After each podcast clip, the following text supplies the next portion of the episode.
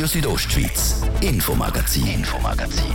Nachrichten, Reaktionen und Hintergründe aus der Südostschweiz.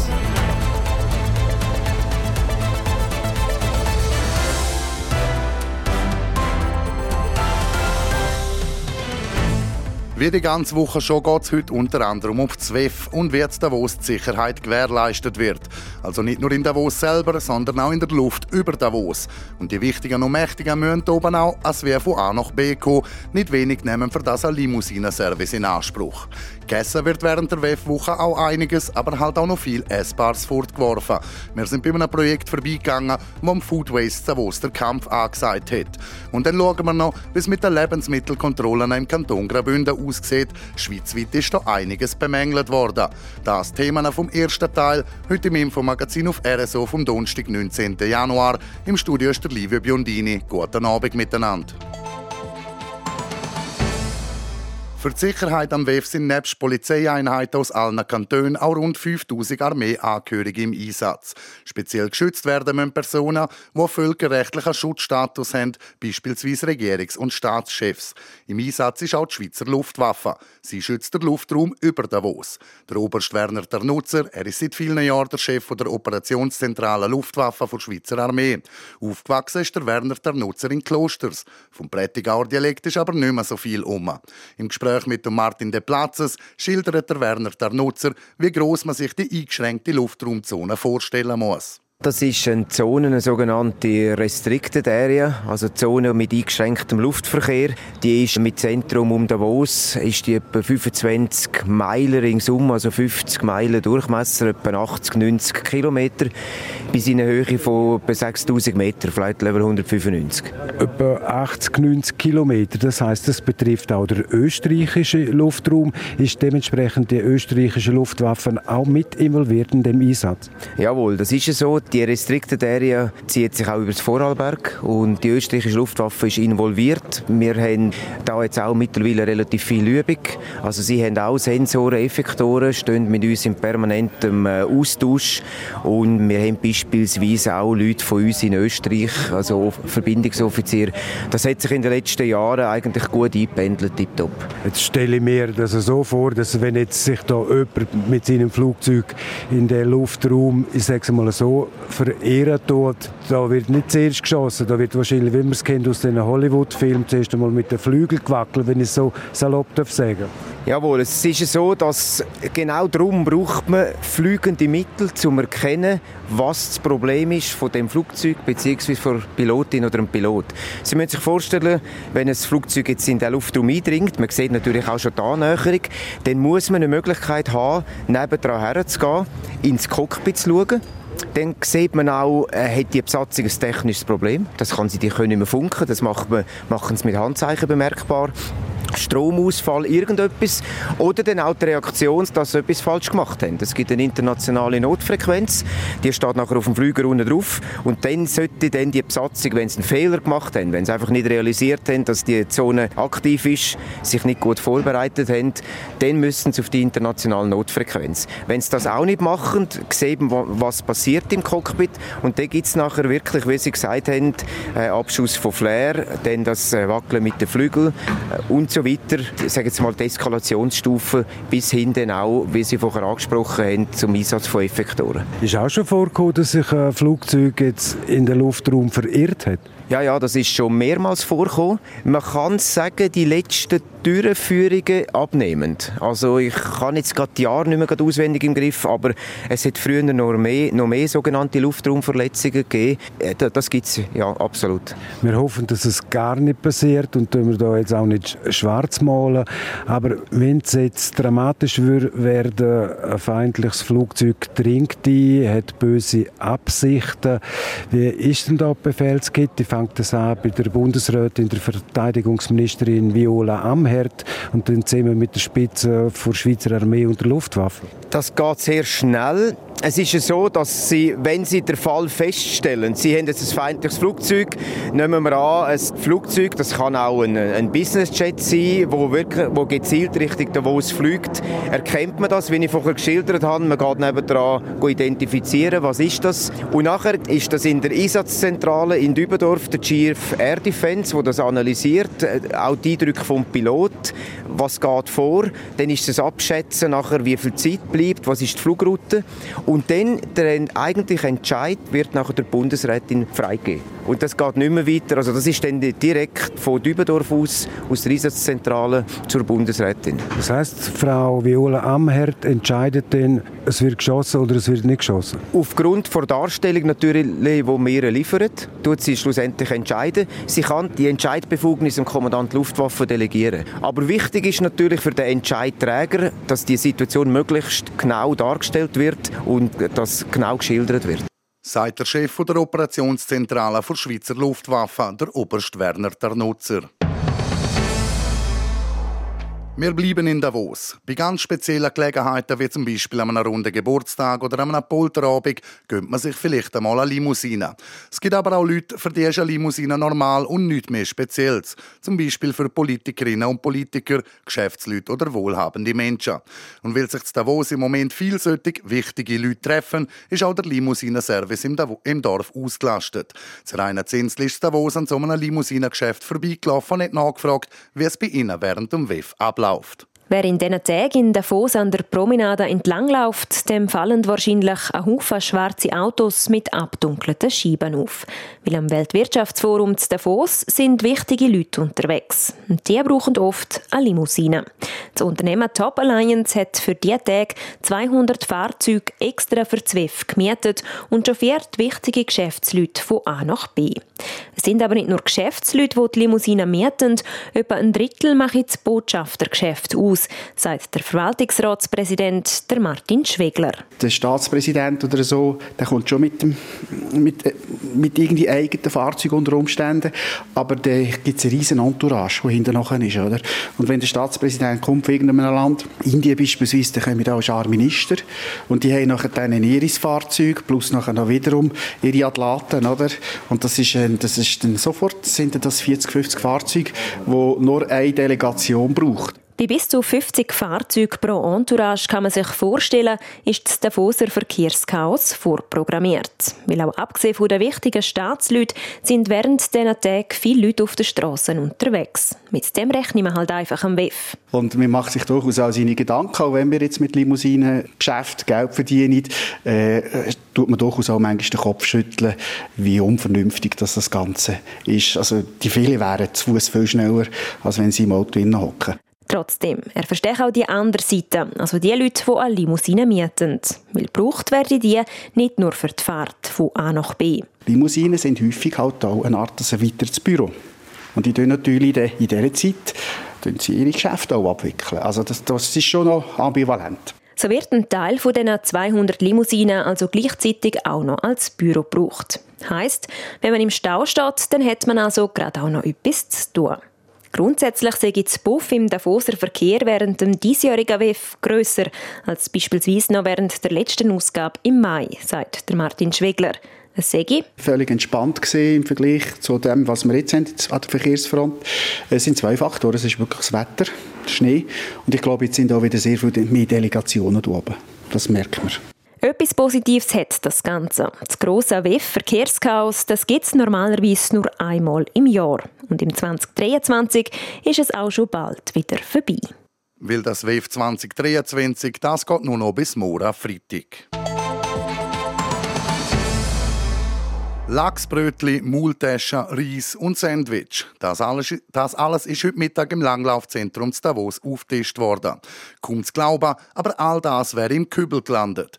Ist es aber nicht, dank dem Projekt Four Reasons. Es nutzt zwei Wochen für ihr Food Waste Projekt. Alle Esswaren, die sie einsammeln, bieten es ähnlich wie in einem Restaurant der Einheimischen zum Mittag oder zum Nacht an. Für eine freiwillige Spende ins Kesseli, Serena Zinsli. 1500 Mahlzeiten. So viel hat das Food Waste Projekt For Reasons am letzten Weltwirtschaftsforum Davos gerettet. Das Projekt sammelt während dem WEF zweimal täglich Esswaren ein, die in den Hotels oder Restaurants als Reste im Kübel gelandet wären. Auch während dem diesjährigen WEF wird gesammelt, wie der Mitinitiant der Cyril Ackermann sagt. Es gibt nie genug. Also ich sage, wir nehmen immer alles mit Ausser sind, sind Sachen, wo wir das Gefühl haben, hm, das können wir wahrscheinlich eher nicht verwenden, vielleicht heikle Fisch oder Meeresfrüchte. Aus den Sachen, die eingesammelt werden, stellen die 25 Freiwilligen, die am Projekt beteiligt sind, verschiedene Menüs zusammen. Von Spaghetti bis zu einem Menü mit einem feinen Stück Fleisch könnte alles dabei sein. Die Gäste müssen flexibel sein. Für den Gastgeber und Mitinitiant, der Stefan Pfister, gibt es bei dem Konzept zwei Worst-Case-Szenarien. Das eine ist, dass wir ganz viel Essen bekommen und keine Menschen kommen. Und dann müssen wir es gleich fortrühren.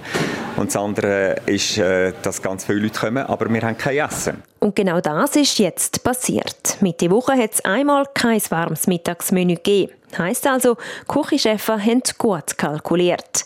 Das ist in diesem Jahr besonders auffällig, sagt der Cyril Ackermann. Es kommt weniger Material, also weniger äh, Essen kommt zurück. Also es, man spürt aber auch natürlich, dass das Jahr ist es ein bisschen anders natürlich zum Frühlingswef. Also das Mal ist natürlich wieder ein grosses Wef und ähm, meistens sind natürlich die Veranstaltungen sind gut ausbuchen bis komplett ausbuchen natürlich. Oder? Dass für einmal kein warmes Menü auf dem Tisch gelandet ist, für das haben die Gäste Verständnis gehabt. Was einem genau für ein Menü erwartet, das weiß man nämlich nie. Auskommt das erst, wenn die Fahrerinnen und die Fahrer von ihrer Runde zurückkommen und die Lebensmittel abliefern. So kann es natürlich auch Tage geben, wo ein Haufen zusammenkommt. Das zweite Worst-Case-Szenario, dass For Reasons muss viel Essen wegwerfen, das sei noch nie eingetroffen, sagt der Stefan Pfister. Wir haben einfach nachher den Leuten gesagt, bringt Tupperware mit. Wir haben ähm, alles noch aufgestellt und geschaut, dass, es, können, dass es wirklich unter, unter die Bevölkerung geht. Auch wir müssen zwischen etwas vortrühren, weil es zu lang da ist, dann dürfen wir es nicht mehr nachher aufstellen. Es funktioniert recht gut, sage ich jetzt mal. So liegen auch an dem Tag einzelne Brötchen im Regal, wo die Gäste nach dem Mittag oder der Nacht können mit heimnehmen ob es beim nächsten eine vierte Ausgabe vom Four Reasons wird geben, das hängt laut ihm davon ab, ob es diese Woche noch öfters knapp wird mit den Mahlzeiten. Bleibt es bei einem Einzelfall mit die Woche, dann ist er optimistisch. Das Four Reasons im Langlaufzentrum Davos ist noch bis morgen Freitag offen und das vom halb zwölf am Mittag bis am Abend am 10 Uhr.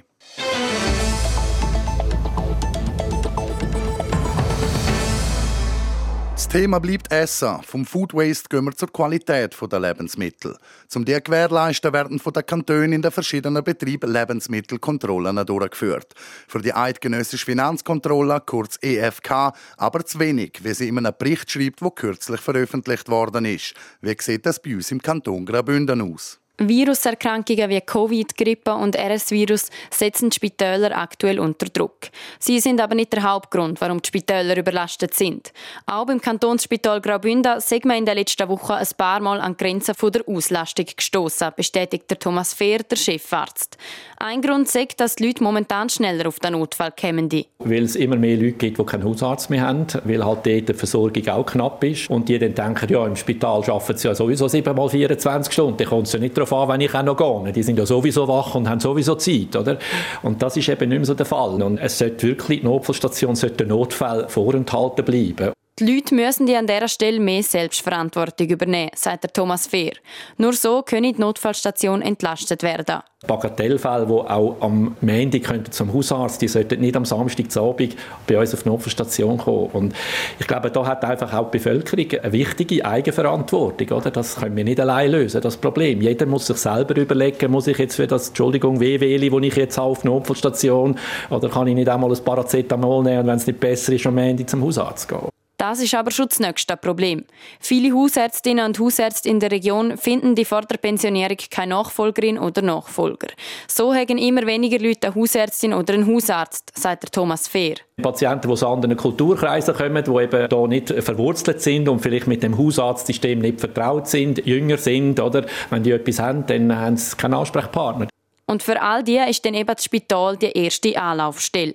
Das übernimmt an vielen Orten darum gleichzeitig auch die Funktion als Koordinationsstelle. Das Spital macht also nicht nur die Einschätzung und die ersten Untersuchungen, sondern verweist Patientinnen und Patienten auch an medizinische Spezialistinnen und Spezialisten. In anderen Ländern steht man vor ähnlichen Herausforderungen. Dänemark hat beispielsweise ein spezielles Abklärungstelefon eingerichtet und gute Erfahrungen gemacht. Man darf dort erst nach einer telefonischen Ersteinschätzung und mit einem Termin in die Notaufnahme kommen.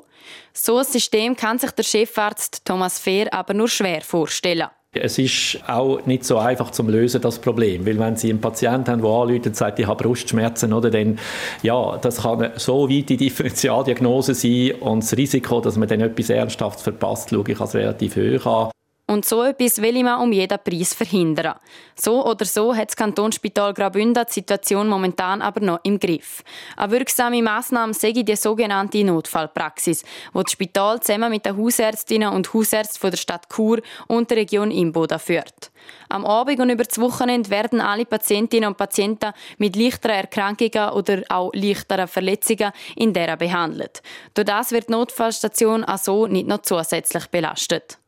Auch die Übernahme vom Spital Wallenstadt hätte am Kantonsspital Graubünden in den letzten Wochen in Karta gespielt, sagt Thomas Fehr. Wir haben eigentlich gerechnet, weil wir in Wallenstadt ja die Klinik äh, verkleinert haben mit der Übernahme, dass wir mehr Patienten von Wallenstadt werden nach Chur übernehmen. In de facto ist es in der ersten Januarwoche das Umgekehrte der Fall gewesen, dass wir sehr erfolgreich sind, weil Wallenstadt noch Kapazitäten haben und wir sehr froh waren, dass wir Patienten aus der Region vom Sarganserland haben können nach Wallenstadt verlegen die Situation ist momentan also noch organisiert. Der Chefarzt fordert aber, dass die Politik handelt. Schließlich sei es ihre Aufgabe, Strukturen anzupassen. Und wie ihr vielleicht gemerkt habt, ist das jetzt nicht der Beitrag zu der Lebensmittelkontrolle, sondern zu der überfüllten Notfallstationen. Vor Anadina Schlegel. Zu der Lebensmittelkontrolle kommen wir nach Werbung, Wetter und Verkehr. Erlebt Faszination Biathlon hautnah in Lenzerheide. Südostschweiz präsentiert vom 25. bis 29. Januar 2023 die Biathlon-Europameisterschaften im Home of the Shooting Stars. Tickets unter lenzerheide2025.ch Donnerstag, der 19. Januar, es ist zwei über halb sechs. Das Wetter präsentiert von disco-fox.ch. Die Tanzschule in Chur für Partyspaß. Jetzt mit neuen Kürzen, damit du auf jedem Fest daheim bist. Auf disco-fox.ch. Wir gehen meistens noch bewölkt in den Donnerstagabend. Dazu kann es durchaus auch noch ein bisschen schneien kommen. Temperaturen die sinken in der Nacht im Churer Rheintal auf minus 6 und im Oberengadin auf minus 21 Grad.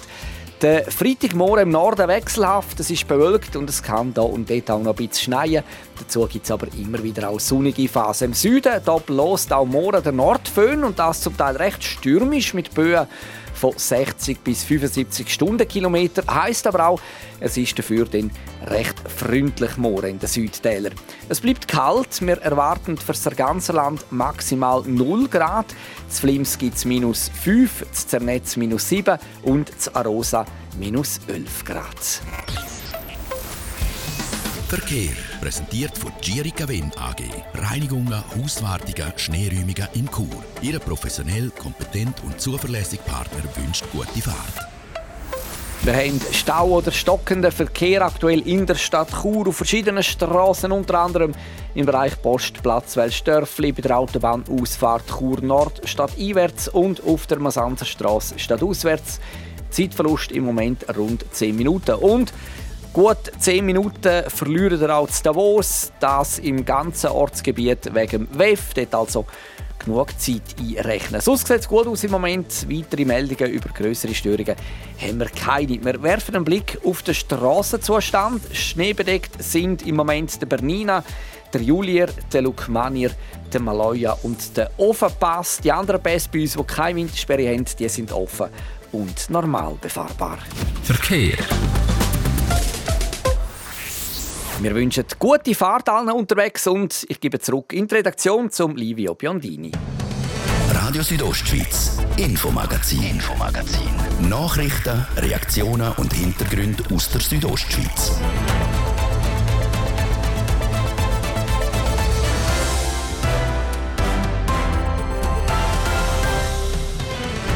Wir kommen zum zweiten Teil vom Infomagazin auf RSO. Jetzt die Themen an. Um die Lebensmittelqualität gewährleisten, werden von den Kantonen in den verschiedenen Betrieben Kontrollen durchgeführt. Wir haben geschaut, wie das bei uns im Kanton Graubünden aussieht. In der Biathlon Arena in Landschlenz finden nächste Woche die Europameisterschaften statt. Wir haben die ehemalige Bündner Biathletin Selina Gasperin zum Interview getroffen. Und in der kommenden Woche werden rund 17.000 Kinder eine Schneesportwoche in den Bergen verbringen. Ein Zehntel von der über 360 Schulklassen besucht Graubünden. Wir sind so einem Lager mit dabei gewesen. Zum Qualität der Lebensmittel gewährleisten werden von den Kantonen in den verschiedenen Betrieben Lebensmittelkontrollen durchgeführt. Für die eidgenössische Finanzkontrolle, kurz EFK, aber zu wenig, wie sie in einem Bericht schreibt, der kürzlich veröffentlicht worden ist. Wie sieht das bei uns im Kanton Graubünden aus? Um die 6000 Betriebe gibt es in den Kantonen Graubünden und Glarus, wo regelmäßig von Lebensmittelkontrolleurinnen oder Kontrolleure untersucht werden. Sechs Kontrolleure und zwei Lebensmittelinspektoren gäbe es in Graubünden, plus je einen noch in Glarus. Dazu kämen noch zwei Wasserkontrolleure für beide Kantone zusammen. Für die Regionen lange das eigentlich, sagt der Matthias Beckmann. Er ist der Kantonschemiker von Glarus und Graubünden. Es ist ja so, dass wir Vorgaben haben vom Bund, wie viele Kontrollen wir minimal durchzuführen haben. Und diesbezüglich sind unsere Ressourcen eigentlich grosso modo gut ausgelegt, wo wir noch ein bisschen Verstärkung bräuchten. Das liegt sicherlich im Bereich der Trinkwasserkontrollen. Das liegt ja auch daran, dass die minimalen Inspektionsfrequenzen bei der Trinkwasserkontrolle nicht günstig angelegt sind und sie darum mehr Kontrolleure für das brauchen. Die. Jeder von den Lebensmittelkontrolleuren täge jährlich etwa 300 Betriebe überprüfen und so ging es auf mit der Anzahl Mitarbeitenden. Ja, die Kontrolle ist ja grundsätzlich risikobasiert. Das heißt nicht, dass alle Betriebe jedes Jahr einmal kontrolliert werden. Wir kommen auf ungefähr die Hälfte aller Betriebe, die kontrolliert werden. Es ist so, dass Betriebe, die äh, besonders gut sind, also quasi keine Menge haben, die haben auch ein größeres Inspektionsintervall als solche, die enger betreut werden müssen, weil sie viele Menge haben. So ergebe sich dann auch die Inspektionsplanung. Über das Jahr hinaus sind es dann etwa knapp die Hälfte der Betriebe der Region, die kontrolliert werden. Wenn bei einem Betrieb Mängel festgestellt werden, dann gibt es Massnahmen, die das betroffene Unternehmen in einer gewissen Frist umsetzen müssen. Was passieren muss, dass eine Bäckerei oder ein Supermarkt zum Beispiel wegen Mängel geschlossen werde, erklärt der Matthias Beckmann. Also da braucht schon ziemlich viel, weil ja grundsätzlich die Wirtschaftsfreiheit der Betriebe garantiert ist. Also wenn Menge vorliegen, die die Gesundheit der Konsumenten unmittelbar und in erheblichem Maße gefährden, dann ist eine sofortige Betriebsschließung angezeigt. Das heißt aber nicht, dass der Betrieb für immer und ewig geschlossen bleibt, sondern ihm wird dann selbstverständlich die Möglichkeit eingeräumt, die Menge zu beseitigen. Und wenn der Betrieb dann aufzeigen könne, dass das auch umgesetzt worden ist, dann können er seine Türen auch wieder für Kundschaft öffnen. In Graubünden und Glarus sind jetzt mal in den letzten eins bis zwei Jahren kein Betrieb gewesen, der aufgrund von solchen gravierenden Mängeln hätte müssen schliessen. Der Kantonschemiker von Glarus und Graubünden, der Matthias Beckmann, zu den Lebensmittelkontrollen in der Region.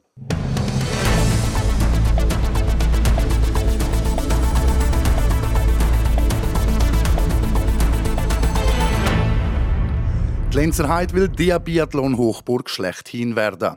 Und dorthin ist man auf gutem Weg. In der Biathlon-Arena in Landschlenz finden nämlich nächste Woche die Europameisterschaften statt. Adrian Kretli. IBU European Championships zum genau sein. Die finden vom 25. bis am 29. Januar auf der Lenzer Heide statt. Die Europameisterschaften sind aber erst der Anfang von der ganzen Wettkampfserie in der Biathlon Arena in Landschlenz.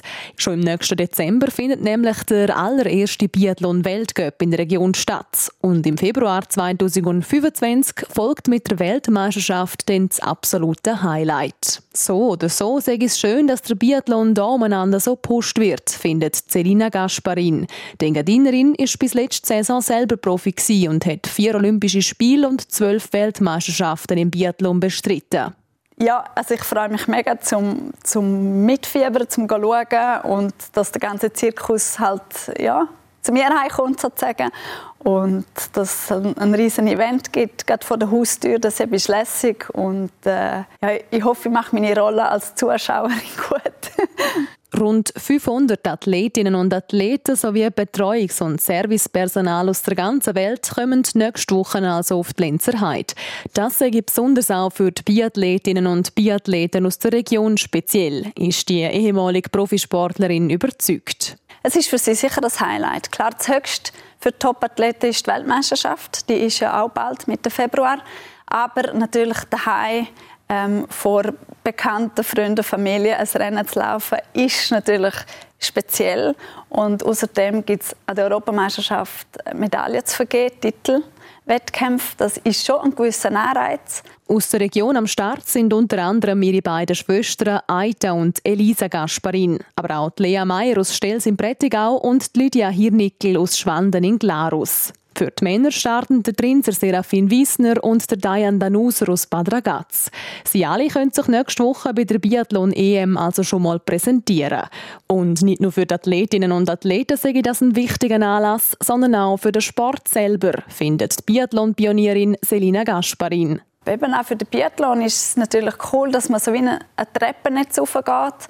Man hat schon Junior-WM und jetzt ist quasi so die EM da wo man sicher ein bisschen wird testen und schauen, wie es tut, weil nachher im Dezember der Weltcup kommt. Und ähm, natürlich die Weltmeisterschaft. Sind, man geht mit riesengroßen Schritt voran, aber ich glaube, es ist super gut aufgebaut, dass, dass man immer größer wird. Und ja, ich freue mich riesig darauf. Schritt für Schritt also am Ziel entgegen. Am Ziel, so den Biathlonsport weiterzuentwickeln, weiter bekannt zu machen und schon bald eines von diesen Biathlon-Mekas in Europa zu werden. So, dass Lenzerheide vielleicht schon bald mit Orten wie Antholz, Oberstdorf oder Ruppolding in einem Atemzug genannt wird.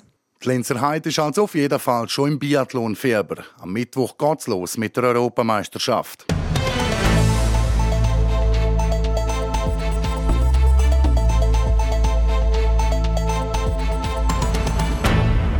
Schneesportlager in der Schweiz erreichen einen neuen Höchststand. Das hat der Verein Schneesport Initiative Schweiz im letzten Monat vermolden. So werden in der kommenden Woche rund 17.000 Kinder eine Schneesportwoche in den Bergen verbringen und sich austoben können. Ein Zehntel von der über 360 Schulklassen besucht Graubünden. Nadia Guetsch hat ein so ein Klassenlager im Engadin besucht. Es ist morgen am 10 Uhr. Der Übungshang der Talstation vor Korvatschbahn ist um diese Zeit noch im Schatten. Und das Thermometer zeigt eisige minus 12 Grad an. Die zehn Jugendlichen der ersten Oberstufe Eck aus dem Kanton Zürich scheint das aber nicht groß zu stören. Zielstrebig gehen sie an den Tellerlift, wo sie den Berg aufzieht. Einer von ihnen ist der 13-jährige Ridwan, der in dieser Woche das allererste Mal in seinem Leben auf der Ski steht und jetzt zwar noch vorsichtig, aber schon ziemlich stilsicher der Hang runterkommt. Am Anfang war es halt nicht so einfach, aber irgendwann kann man es einfach. Unterstützt wird er hier dabei von der Regula Bubugut. Die Sport- und Skilehrerin hilft, wo sie kann. Eigentlich tue ich dann noch ein bisschen mit ihnen mitfahren und vielleicht dann noch ein bisschen Tipps geben, was sie besser machen können oder wie es ein besser geht oder so. Oder eben halt, wenn so etwas ist, schnell schauen, helfen, sagen wo, wie, was. wie hier, wo einer von ihren Schützlingen die Händchen vergessen hat und jetzt friert. Da ein bisschen sitzen oder ein bisschen boxen. Begeistert erzählt sie mir, dass sie in Ecken einen Skiclub haben, wo sofern das Schneeverhältnis zulässt, jährlich auch ein Skirennen auf dem Pfannenstil veranstaltet. Dass die Jugendlichen mit dem Schneesport in Berührung kommen, findet sie wichtig. Sie wachsen da in der Schweiz auf und sollten ein bisschen Bezug haben, auch zum Land und was so passiert im Land und was wichtig ist fürs Land. Tourismus auch. Hat vielleicht auch solche, die nachher im Tourismus eine Stelle haben, kann ja gut möglich sein darum finde ich es schon wichtig, dass die einmal die Berührung haben mit dem Schnee und das erleben. Ihrer Anfängergruppe hat es auch drei Snowboarder. Zu ihnen gehört Lynn, die hier gerade von der Leiterin Emilia instruiert wird. Und nachher probieren wir eine ähnliche Übung, einfach andersrum. Okay, das nachher auf die erste Kante bremsen. Und sich hoch motiviert, schon wieder bereit macht für die nächste Abfahrt. Das macht mir Spass und ähm, langsam komme ich in den Groove. Eine etwas andere Situation bei ihren Kolleginnen mit den Skis. Die gönnen sich an der Talstation gerade eine Pause und wirken auf den ersten Blick nicht ganz so happy. Aber der Eindruck täuscht. Okay, also schon ein bisschen schwierig. Aber es ist okay. Ähm, es ist eigentlich noch, also, es ist noch cool. Ich kann denken, das wäre nicht so geil. Von der Leiterin Jael gibt es unterdessen ein paar Tipps, um vom Stemmbogen auf den Parallelschwung zu wechseln. Kannst du noch ein bisschen gehen und nachher tust du den Innenschein lupfen und zum Aussenschein sodass du nachher die Kurve fertig rutschen musst. Die angehende Lehrerin zeigt sich zufrieden mit dem Fortschritt der Skifahrerinnen. Wenn sie es halt ins Parallele kriegen, und das braucht auch noch ein bisschen Überwindung, dass man da auch ein bisschen ins Rutschen kommt. Aber sie machen es gut, sie probieren es immer wieder. Und sagt zu ihrer Motivation. Du gerne mit Jugendlichen arbeiten und ich finde es cool, wenn man ihnen etwas beibringen kann, etwas mitgeben Ich meine, viele davon haben auch nicht die Chance, sonst mal mit den Eltern ein bisschen Skifahren zu gehen oder so. Das finde ich eigentlich cool, dass sie so mal ein neues Erlebnis haben. Möglich macht das die Plattform gosnow.ch von der Schneesportinitiative Schweiz wo für Mietausrüstung und Anreise aufkommt. Für eine Schule wird die Oberstufe Eck ein wichtiges Angebot. Nochmal die Regula gut. Wir könnten sonst kein so ein Klassenlager machen, wenn wir die Unterstützung nicht hätten von GoSnow. Dann wäre es einfach zu teuer. 80 Jugendliche und 12 Lehrpersonen und Leiterinnen sind ins Klassenlager nach St. Moritz gereist. Nebst Skifahren und Snowboarden stehen auch andere Aktivitäten wie Schlittschuhlaufen oder ein Besuch im Hallenbad auf dem Programm. Nadja Guetsch über das Klassenlager Go Snow in St. Moritz. Sport. Wir bleiben sportlich im Infomagazin und schauen noch schnell auf Melbourne und Kitzbühel. Belinda Bencic übersteht auch die zweite Runde an der Australian Open. Sie schlägt Claire Liu aus den USA in zwei Sätzen. Nach schwachem Start hat sich Bencic gesteigert und gewinnt mit 7-6 und 6-3 nach fast zwei Stunden. In der dritten Runde trifft die Schweizerin auf Camilla Giorgi aus Italien. Heute war das letzte Abfahrtstraining auf der legendären Streif in Kitzbühel. Die Bestzeit stellt der Franzose Cyprien Sarrazin auf. Nur 400 hinter ihm ist der Nils Hintermann auf dem zweiten Platz. Die weiteren Schweizer sind dann aber mit mehr Rückstand ins Ziel gefahren. Nur der Marco Odermatt auf dem 11. Platz ist noch in der Top 20. Auf dem 24. ist der Justin Mürisee, auf dem 27. der Stefan Rogentin. Eine Steigerung im Rennen von Mora ist sicher noch möglich, sagt der Bündner gegenüber dem SRF. Ja, die Vergangenheit ist schon noch nicht so gut gegangen dann ein bisschen, ja, mein bestes Resultat ist glaube ich, im 20. Rang. Ich, ja, da habe ich meine Schwierigkeiten in der Vergangenheit. Ja, ich bin da noch nicht so viel gefahren. Ich glaube, es ist jetzt meine vierte Abfahrt, die ich hier fahre. Darum, da brauche ich vielleicht noch ein bisschen Erfahrung, aber ich probiere immer mein Bestes. Noch weiter hinten, und zwar auf Platz 44, ist der Beat Feutz im Training gefahren. Für den Routine aber vor seinem letzten Rennen überhaupt kein Grund zur Beunruhigung. Ja, ich wollte eigentlich von bis unten ein äh, solid fahren, bin aber dann solid langsam. Muss man sicher ein analysieren. Wahrscheinlich werde ich heute nicht der Rennski gefahren sein. Äh, da hoffe ich, dass ich dann noch ein anderes Modell finde. Ein bisschen Reserve habe ich schon noch. Ähm, wir werden dann sehen, wie viel oder was, aber äh, wie ich immer erwähnt habe, es ist eigentlich nicht so tragisch. Ich will nur einen Spass haben und hoffentlich gut Skifahren. Wie der Beat Feutz beim SRF sagt, morgen gilt es dann ernst am Hanakam. Die erste von zwei Abfahrten startet am 20. ab 11. Sport. Es ist zwölf Minuten vor sechs. Das wär's für heute mit dem Infomagazin auf RSO am Donnerstag, 19. Januar. Das kann nachgelost werden im Internet auf rso.ch oder auch als Podcast. Das nächste Infomagazin, das gibt's morgen, wie gewohnt, ab um Viertel ab fünf hier auf Radio Südostschweiz. Aus dem Studio verabschiedet sich der Livio Biondini. Schönen Abend miteinander. Radio Südostschweiz, Infomagazin, Infomagazin. Nachrichten, Reaktionen und Hintergründe aus der Südostschweiz.